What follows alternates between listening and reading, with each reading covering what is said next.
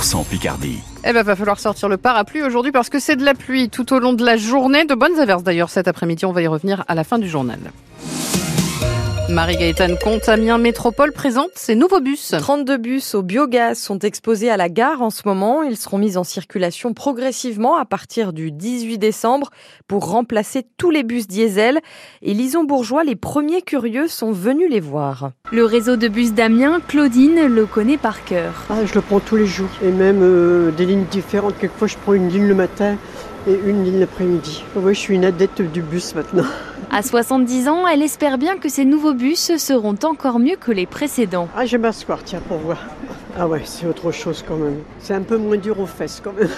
Ils sont plus confortables. Ils sont plus confortables, oui. Des sièges en tissu gris et rouge décorés avec l'univers de Jules Verne. Ah ouais, c'est super beau. Franchement, je trouve ça super beau euh, comparé aux bus qu'on a euh, habituellement où c'est juste plat, quoi. Justine, étudiante à Amiens, prend aussi le bus tous les jours. Le bus le matin euh, à 8h, il est bondé et tout le monde s'écrase et là ils sont plus grands, ils sont plus larges, il y a plus d'espace et c'est bien. Il y a deux types de bus, les standards et les articulés, de quoi accueillir tous les usagers selon Éric Patou. Il est le directeur général d'Amétis. Dans le 12 mètres, on peut mettre 80-90 personnes. Dans un articulé, on peut monter jusqu'à 130 personnes. Donc c'est 32 véhicules, 9 articulés et 23 bus standards de 12 mètres. Ces bus circulent au biogaz, un combustible 100% renouvelable et avec des moteurs moitié moins bruyants que ceux au diesel. Et au total, Amiens Métropole a investi plus de 12 millions d'euros dans ces nouveaux bus. Les photos sont à voir sur francebleu.fr.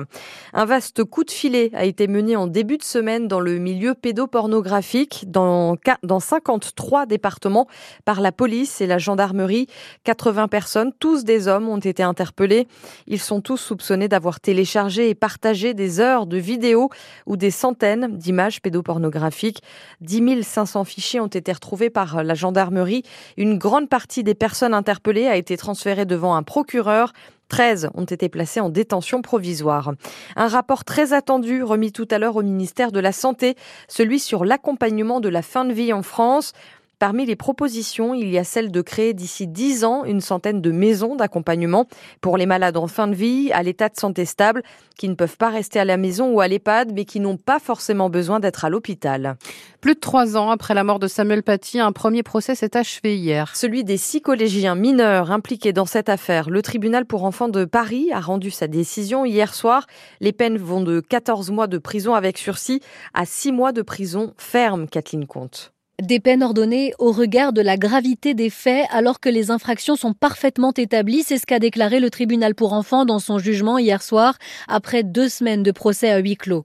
La présidente a appelé les six adolescents à la barre pour détailler leur condamnation et leur demander s'ils avaient compris. Face à elle, donc, à tour de rôle, cinq garçons et une fille, aujourd'hui âgés de 16 à 18 ans. Au moment des faits, ils avaient entre 13 et 15 ans. Les cinq garçons étaient poursuivis pour avoir surveillé les abords du collège et avoir désigné Samuel Paty à l'assaillant contre rémunération. L'un d'entre eux a écopé de la peine la plus lourde, six mois de prison ferme, aménagée sous bracelet électronique. Les quatre autres ont été condamnés à des peines allant de 14 à 20 mois de prison avec sursis probatoire, c'est-à-dire assorti d'une série d'obligations. La fille comparaissait, elle, pour dénonciation calomnieuse, accusée d'être à l'origine du mensonge qui a fini par provoquer la mort du professeur. Elle a été condamnée à 18 mois de prison avec sursis probatoire. À noter que huit personnes majeures mises en cause dans ce dossier seront également jugées. Le procès aura lieu du 12 novembre au 20 décembre 2024. Ils seront jugés par une cour d'assises spécialement composée.